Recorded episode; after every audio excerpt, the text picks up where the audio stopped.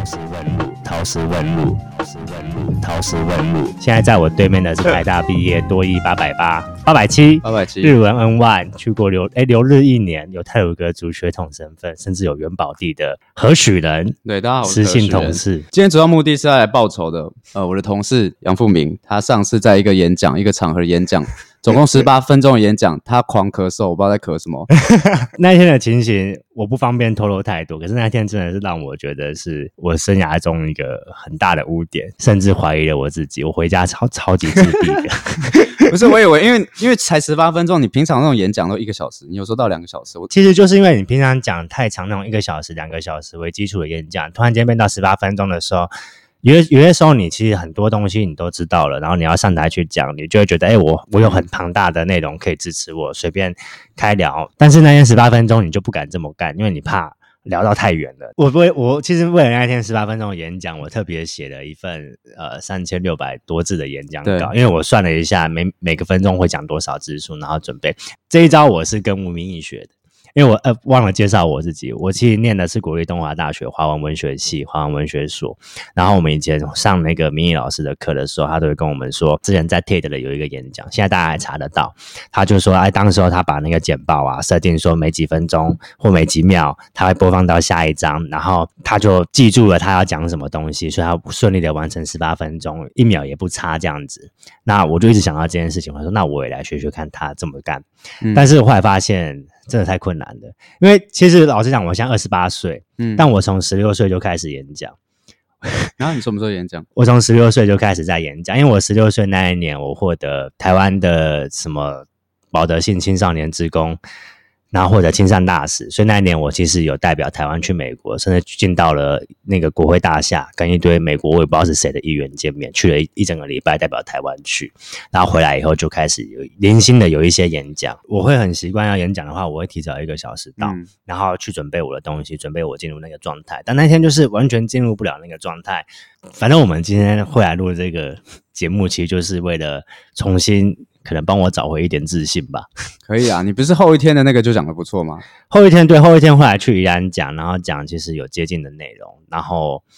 应该还不错，但但我也不敢确定啊，这种话没有人自己讲的。哦，其实当天的座谈会我就有提到，因为有刚好提到公园这件事情，就有人说，哎、其实我们可以创造更多的公园给孩子们来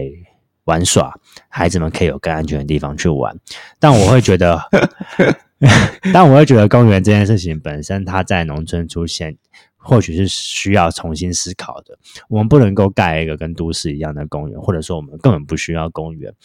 就我自己的感觉，和有些时候去台北出差的时候，我会去看一下公园。我会觉得公园它大多数时间出现在都市的原因是弥补都市的人，他们需要一些绿地，需要一些活动的空间。它其实是给一个很拥挤的城市开辟了一个宽广的错觉。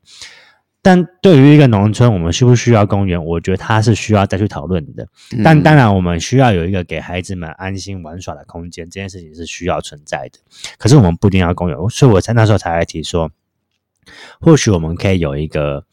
可亲近的村落、可亲近的空间，是让孩子们去那边玩的时候，他们会无时无刻的有人在关照他们。因为过去我们小时候都有这样的经验呢，就是不管在哪里干了什么坏事，回到家就会被发现。他其实就是整个村子的大人们在盯着这些孩子们，三百六十五度，呃，三百六十度跟三百六十五天的全方位教育。但但是当然，后来整个农村的时代进入到了不同的变化，整个人际的关系，还包含工作形态啊、机械化农业等等的改变之下，农村的关系紧密，可能不再那么连结的时候，可能我们前面讲到的那一种农村整体作为一种教育机构这样的作用渐渐丧失的时候，我们才要重新谈这件事情。所以我不会认为说我们在乡村地区要再盖一个新的公园，要盖我们也是要盖一个是可以亲近的空间，它不要是公园，千万不要是公园，我们绿地已经够了。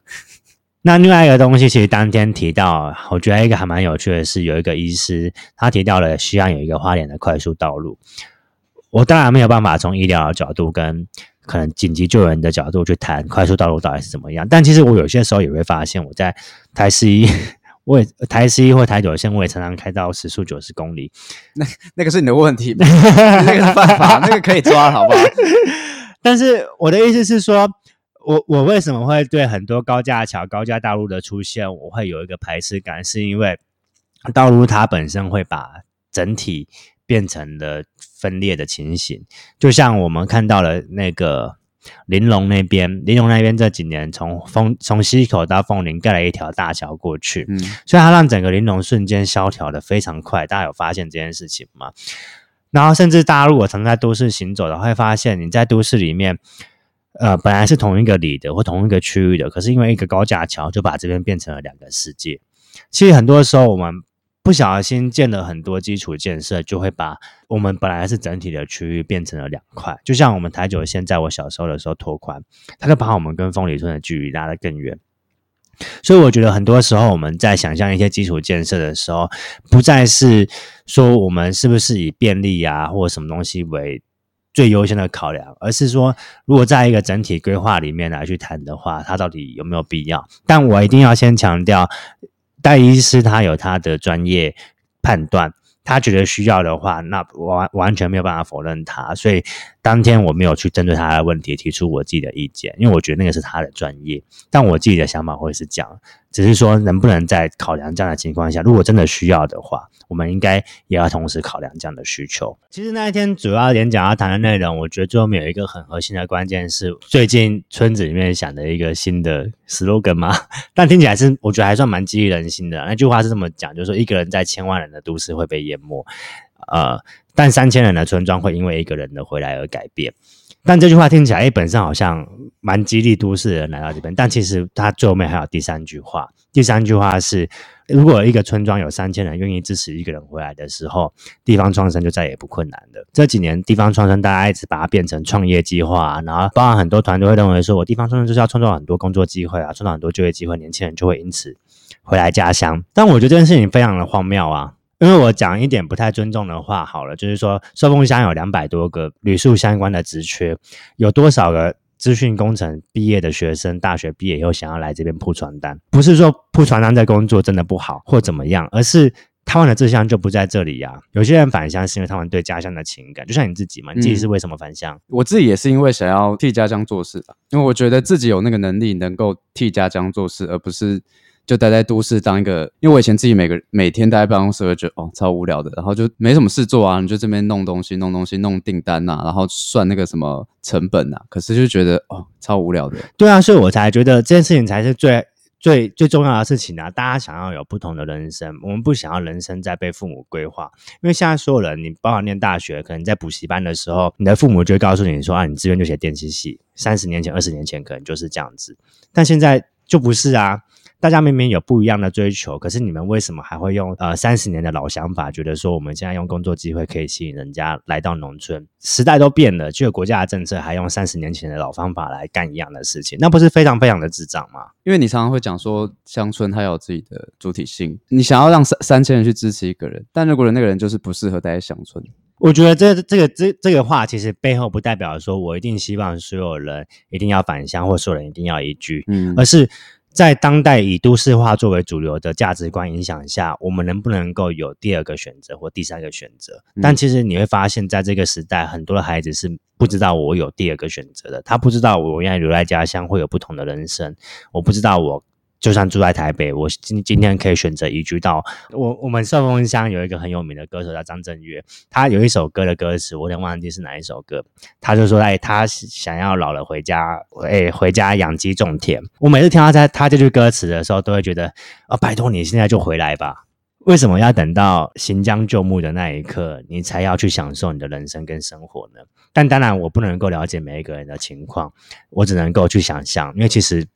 我必须得得跟大家老实讲，我完全没有都市的经验，我这一辈子都完全生活在丰田这样的一个地方。我说会想说，如果你又没有待过都市，你怎么知道都市它的它的好？因为都市一定有它好的地方，才会这么多人。他当然是，当然是，当然是。你没有想过去都市待一阵子？嗯，十八岁的时候，我曾经有想过。那时候我去大学面试，然后去了台中，去了台北。那时候我真的觉得哇。敢去到都市这种地方实在太棒了，就是到处都是高楼大厦，然后嗯到处都有一些神秘的地方可以让你去探索，然后到处都有一些新奇的东西，非常非常吸引人。面试的时候花了一个礼拜的时间住在外面，然后回到家乡，回到花莲，从后从后火车站，现在叫西出口，妈的什么东西？改西出口，我暂时不知道到底在冲山小。如果大家现在去花莲火车站的话，会发现现在花莲火车站里一下月台有东出口跟西出口，西出口就是我们讲的后站。反正你出了后站以后，就会看到中央山脉整个在你的眼前，从地下道一路往上出现，你就觉得那个才是你的家。你过去是看着山山长大的，你也想要看着山变老。我那时候其实就有一个这样很强烈的想法。那后来还有一个阶段，其实有非常非常想离开农村，其实是在二零一四年的那一年。那一年其实就是学运那一年，因为我那一年就大学毕业，大学毕业的前三个月就爆发学运。其实我觉得那个学运也有一些影响我，虽然我必须很坦诚跟大家说，完全不明白福茂到底在冲三小，因为包含我去到了现场，问了很多人说，哎，你今天为什么来？我大都来了，我们要反抗中国啊！我反三小，你们到底知道这这个议题在反什么吗？我想，我以为我可以透过现场的采访得到很多人在反什么，但其实大家都不是，大家都跟我们一样，只是觉得好像年轻人此刻就要在这里一样。但你回头来看，你会发现，妈的，整个花莲全部都是老人家，全部都是小孩子。如果我今天能够把这一票所有的年轻人绑绑架回花莲的话，花莲明天就繁荣起来。那时候就有一个这样的想法。但同时，他也告诉我另外一件事情是，我会不会缺乏都市视角？就像你刚刚讲的。所以其实那一年我是已经考上了东华的华文所，我就跟我老师说：“老师，我想要离开华文所，不想要念文学了，我想要去做社区这一块。我觉得我等不到我用文学的力量去改变世界的这一刻，我宁愿从现在 开始好好的苦干实干做社区工作。那台湾如果要讲社区营造，可能最专门的科目研究所的话，大家第一个想到可能就会是台大的城乡所。嗯所以那一年我就选择我要考台大城乡所，然后我就把这个讯息跟我的指导老师说，然后因为城乡所他会要求你要有三个两两封推荐信还是三封推荐信，当时候我就也找了吴明老师帮我写推荐信。老师一口就答应了，但他有一次后来在了一堂小说课程上面，因为我为了要考城乡所，我就退掉那堂小说课，然后老师就跟大家说：“哎，富明那个之后不会来上小说课了，是同学转述给我的啦。”他说他觉得富明找到了自己的文学路，但殊不知干我根本没考上，所以下一个学期他又发现我还在课堂上面，然后你没有跟他说你没考上，有我跟他讲，我跟他讲说干老师我没有考上，然后所以下一堂所以下个学期就是大家要看到我坐在位置上，我就觉得很尴尬，就是老师妈的还跟大家讲说我找到自己的文学路要去念城乡所，感觉我根本没考上。其实那个考城乡所它有分呃备审资料，嗯然后再考试笔试，笔试完以后再面试，我记得是这样子。那我的备审资料当然我就准备就交出去了，我备审资料后来其实拿了好像九十一分还九十二分，非常、嗯我相应该应该算非常高的成绩，因为我看不到其他人的。然后他后来还考笔试嘛，笔试我大概花了好几个月的时间练了空间、练了建筑相关的学科，然后我笔试好像拿了八十四分，英文的考科我拿了十分，就是因为英文的考科我没有考上。那是因为你英文不好吧？呃，一方面是，一方面的确是因为我英文不好，但我必须要讲，我知道我要考城乡所的时候要考英文，我就他妈的每天背单词，我重新把四千五百单、七千单，甚至多余的东西我都拿来念。嗯我想说，那么短时间内我没有办法学好文法跟语法，所以我先背单词，至少我要看得懂他大概在说什么。结果考试当天试卷一发下来，干他考什么东西？他考的根本不是他妈的英文，他用他叫我用英文解释台北公共住宅的事项什么主要政策是什么。我看到我就非常愤怒，我说：“咖喱娘，我他妈的就住在花莲，你跟我考台北的公共建材、公共住宅政策，我他妈的怎么会知道这是什么东西？”所以我非常愤怒，我就拿着笔，就是写了大概两页半的中文。台大城乡所过去在一九九三年最早提出社区营造的这样的一个学术机构，结果你们现在考了这样的题目，你们根本没有要乡村的人才啊，就不要叫城乡所，你们改名叫台大城所就好了。你们没有要乡村的人啊。那写完了以后，我不知道为什么我最后还有十分。反正考完了以后，因为备审资料是可以拿回来的，然后他们有一天就寄信来给我说，希望我去拿回备审资料。嗯，但我当时候对台大城乡所实在是失望透顶，我就请我另外一个同学，他后来他本来是我们系的，后来考到考到了台大中文所，我就说嗯你可不可以帮我去拿我的备审资料，然后寄回来给我，我再汇钱给你。他说好，没有问题。然后是据那个同学转述了，我都完全没有接触到。那个同学说他去城乡所拿了备审资料以后，城乡所的助理希望告诉我说，他们老师有认真看了我的试题卷，然后他们说明年二月还有另外一个考试，所以很希望我能够再去考。但我又觉得被跟没也不能说没跟啊，这样讲好像自己非常屌一样。但其实当时我的想法就会觉得我已经过了那个时期了，因为我从那我其实是从那一刻才突然间发现，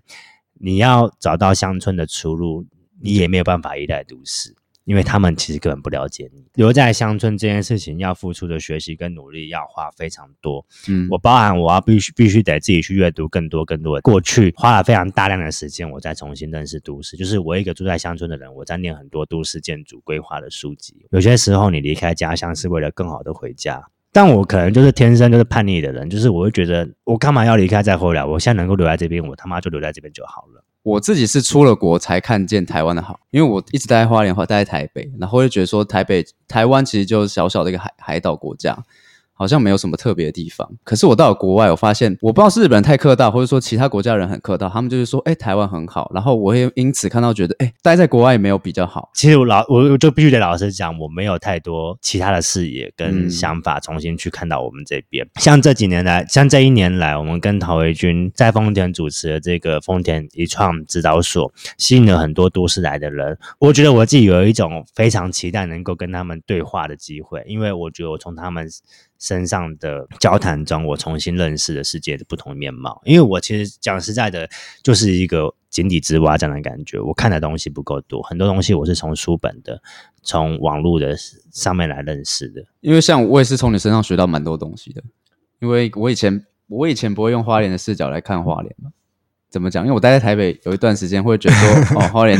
当初就是觉得花莲是偏乡才会出出去啊，是是，对吧？可是从你身上可以看见说，哦，我们其实好多可以去教导自己，可能教小朋友他们去学习地方的知识。因为我以前不会了解说，哦，自己地方有什么，就是你你对地方你就觉得是熟悉的，对可是你熟悉的地方可能只是一些什么，哦，你家哪边有什么杂货店，或是哪边有一些 seven，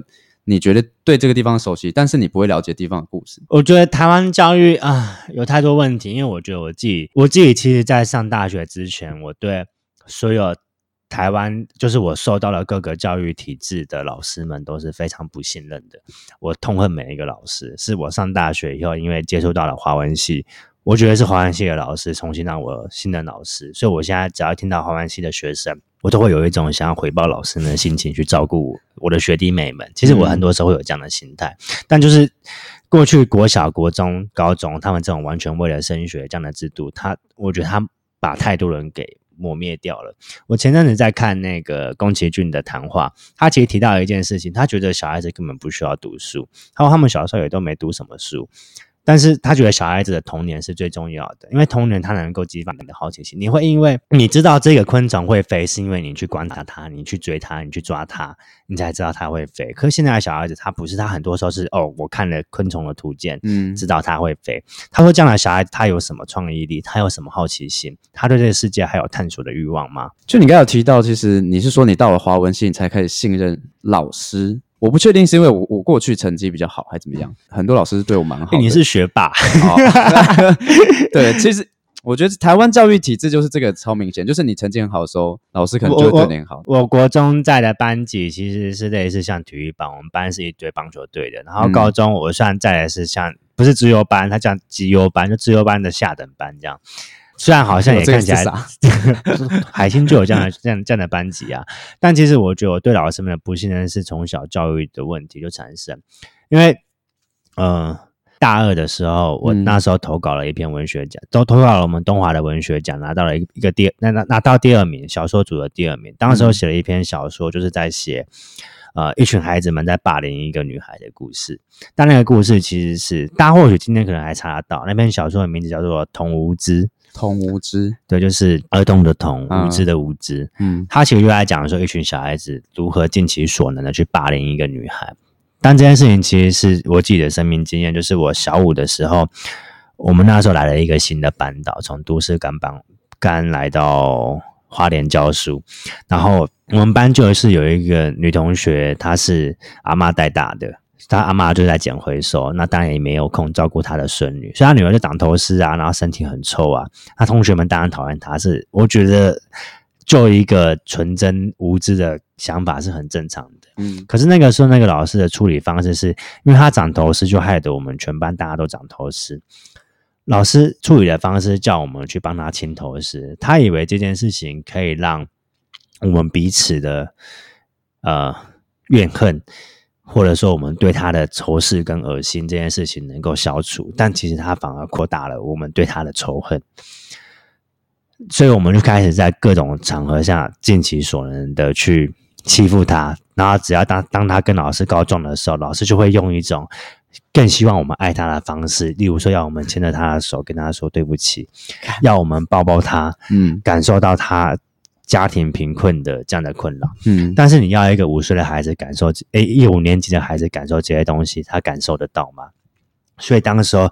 那个老师这样的做法，一直让我他一直怀着爱的。我要说，他是一直怀着爱的，他一直怀着爱的这件事情，让我们的恨反而更大。所以后来我们霸凌他的过程就越变越夸张。我们会去拿老师换下来的卫生棉在女厕的卫生棉，去贴在他的书包上面。我们会叫他坐在椅子上面，然后那椅子是搬到书桌上，然后上面电扇在转，就拿板擦一直打那个粉，打那个粉尘，这样子撒在他身上，然后甚至呃，甚至当他其实开始有一些反抗，反抗的迹象啊，或者说他他他有些时候他就会哭闹啊，我们就会，那我们那个教室在二楼，我们就会一直推他去围墙里面说：“你跳下去啊，你跳下去、啊，你去干你知道你们死啊！”你你们就要去，你们真的就要去死？对他这件事情最讽刺的事情是，后来上了国中，呃，还有一件事情呢，因为我们家在做社区，你知道工作，希望带孩子长大，嗯所以当时候其实就会，我爸妈就会希望我不要也跟同学们一起欺负这个女同学。嗯我听了他们的话，但反而造成了我被霸凌，所以后来我就只好跟他们做一样的事情，就好像投名状一样，你必须得做投名状，你才不会被同学同其他同学们欺负。嗯后来上了国中，更讽刺的是，这个女学生因为被我们欺负，她不喜欢上学，结果她被转到了特殊教育学校，就她反而被视为一个不正常的个体。可她没有想到是整个班级的人在欺负她，造成她变成这样的问题。其实我到现在一直都会觉得，直到今天真正该去特殊班级的是其他的二十九个人，不是那一个人。然后一直到今天，其实大家只要想起来这件事情是非常痛苦的，因为你到了二十八岁了，或者不要到二十八岁，你只要到十八岁、二十二岁，当你年纪够大、够成熟的时候，你就会突然间发现我到底做了什么。所以像现在，我们只要每年过年过节，同学们大家回来聚会的时候，没有人要提这件事情，没有人敢提，大家心里都知道，没有人敢提这件事情。就是包含我到现在，有的时候只要一想到我们过去怎么对那个女同学，你会真的难过到睡不着，你到现在还会？到现在还会。最近，最近还会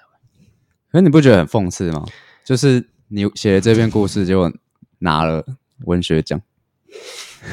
还是老师觉得那是你一个嗯虚构的故事？其实写这个文学奖的时候，当时候是有一种心情，是我必须得把这样的东西抒发出来。嗯我还记得那年文学奖的评审会议上面，骆宇君还有几个老师。骆宇君那时候很喜欢我的小说，我拿第二名，他 他给了我他心目中的第一名。他说他在台湾找不到其他这么左派的写实的小说家。但那时候我完全都不敢跟任何人讲，那个其实就是真实故事，在里面所有有关霸凌的东西都是我们，都是我可能稍微有一点点简化的处理的。就是他，他现在变成我们心中有一个很大的呃悔恨跟疼痛，就是像现在很多时候来教小孩子，我其实会有一种很大的抗拒，是我凭什么？或者是现在很多时候去到教育机构，面对到任何一个老师，我都会不自觉的怀着一种仇恨的心情，是为什么你们会让我们做这样的事情？你是说老师为什么让当初让你们做这个样子？对，因为我觉得这样子完全怪老师也不太对劲。但是一个十一岁、十岁的孩子们，我们那个时候能够做的事情，为什么你会选择让我们这样子呢？我觉得很难。你如果你现在想，你觉得你那时候老师应该怎么做？因为我觉得好难哦，因为这是一个我觉得真的结构性很问题啊。我觉得真的很难。对啊，因为像我自己以前可能好心吧，我那时候觉得班上一个很脏的人，然后我提名他当卫生股长。我不是我不是想要霸凌他哦，我是想觉得大家应该要正视说他很脏，但是他并不是一个不能去接触人。然后我是提名的时候，然后就被大家笑。就是他很脏，他也不是不能干净的。很多时候是家庭造成他的困扰，但不管是家庭或者是环境造成他的困扰，你就会发现，在这样的情形里面，你不知不觉就变成共犯，嗯，就是你几乎没有办法逃脱。当你一一旦想要不想要成为他们的其中之一的时候，你就是会成为下一个被害者。对，所以其实很多时候我看到类似像霸凌这样的东西的时候，我是没有办法看。可是你不是都会骂小朋友吗？对，因为我其实很多时候，诶我要我要认真讲，其实我很多小孩子，我不知道他们会不会听得到，他们很多时候给我教导的时候，会知道我会在课堂上面直接骂脏话的。因为我觉得教小孩子说你不能骂脏话，没有没有屁用啊！小时候大家都教我们不要讲脏话，你十八岁也不会说十八岁你才讲脏话，这件事情很很容易发生，你懂吗？就是在这样子的一个地方里面，我很多时候会面对孩子们，可能会表现出严厉的，或者说我会把他们当成一个同等的大人来去对待他们。有些人可能会觉得这件事情没有必要这样对待他们，但是你不能永远把这群孩子当做孩子来对待。我我的想法会是这样，因为过去就是有一群王八蛋的老师把我们当做孩子来对待，嗯，就是他们想用爱来感化，可是造成反效果。对，所以才害才让我们今天有这样子的情形发生。到现在我们都不知道那个女同学到底去了哪里。哦对啊你有的时候会想到说她现在到底在干嘛，你就会觉得你完全没有办法睡着。回到你那个 slogan，那个 slogan 叫什么？嗯、哦，那个 slogan，对，那个 slogan 叫做“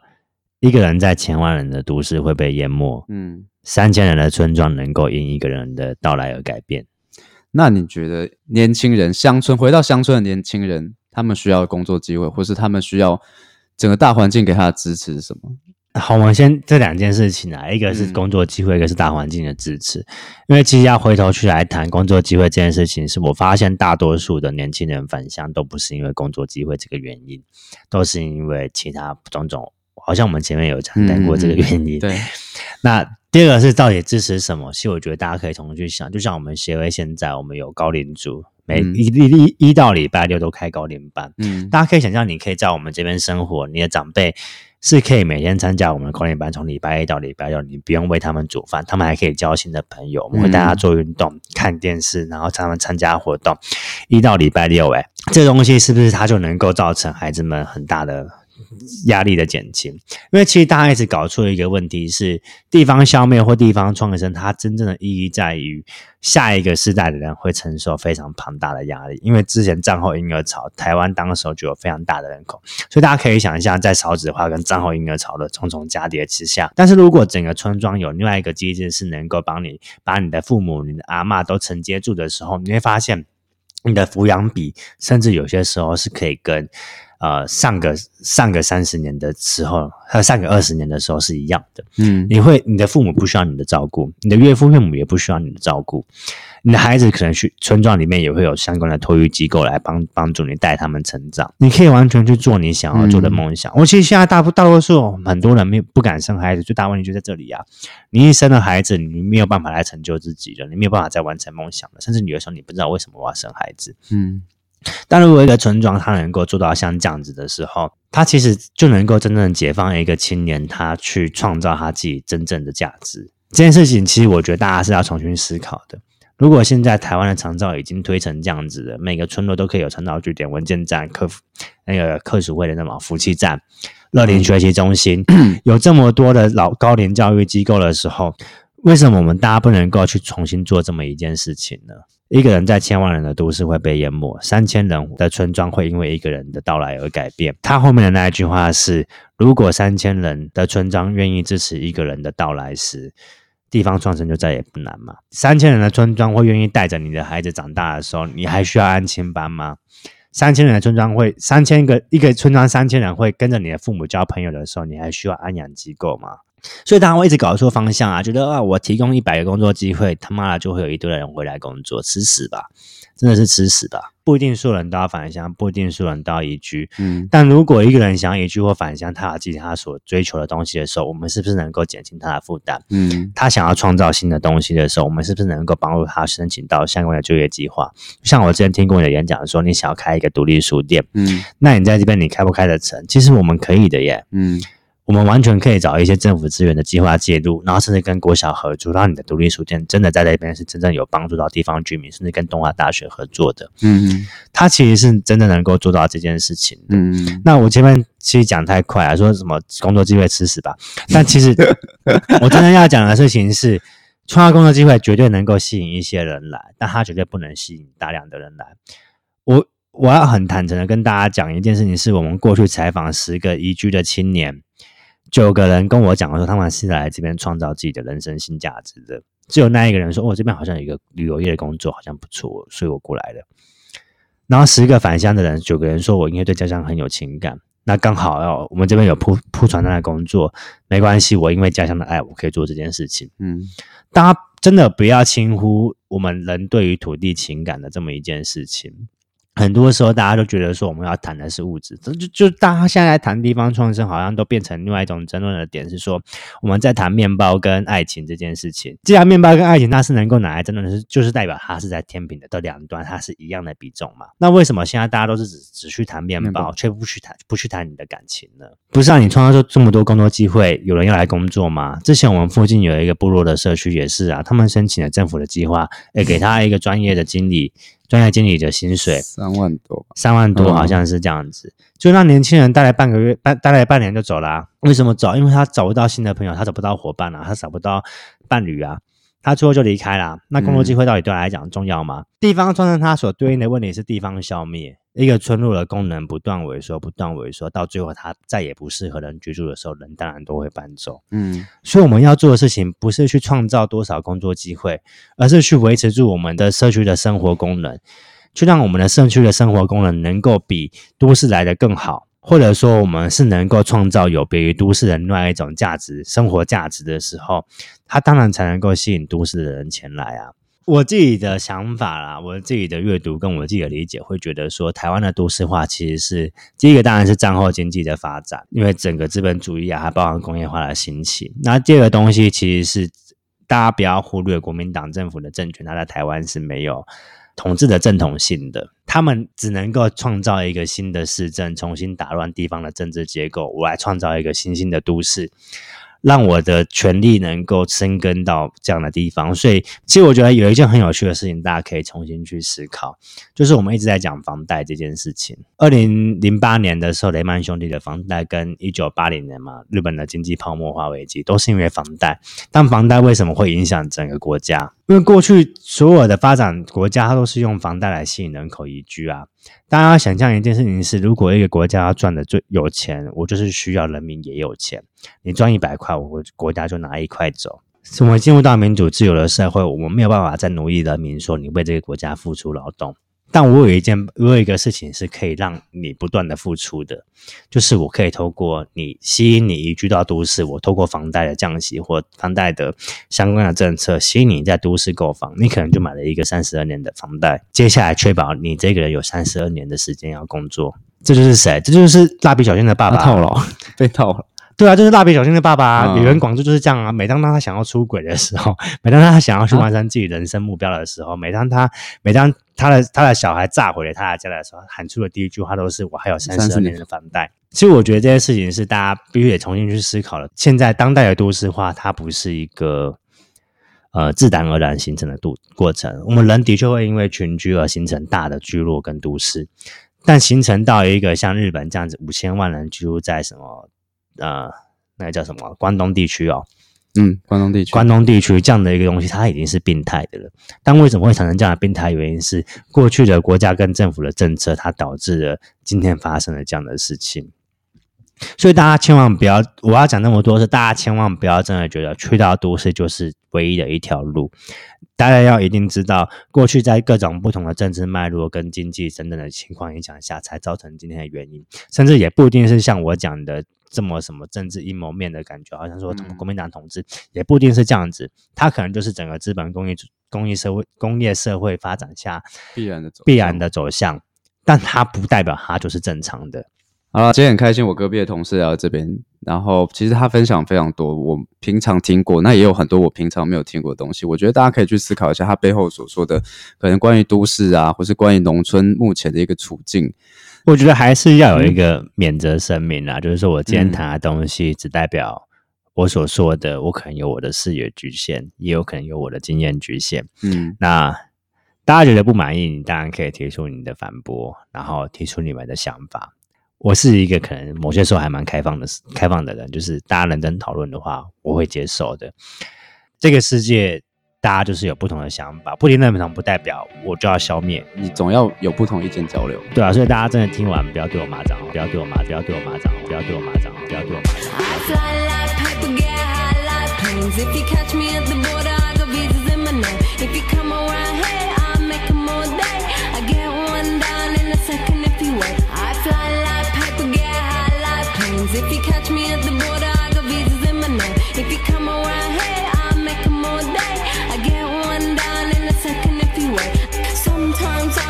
Sitting on trains. Every step I get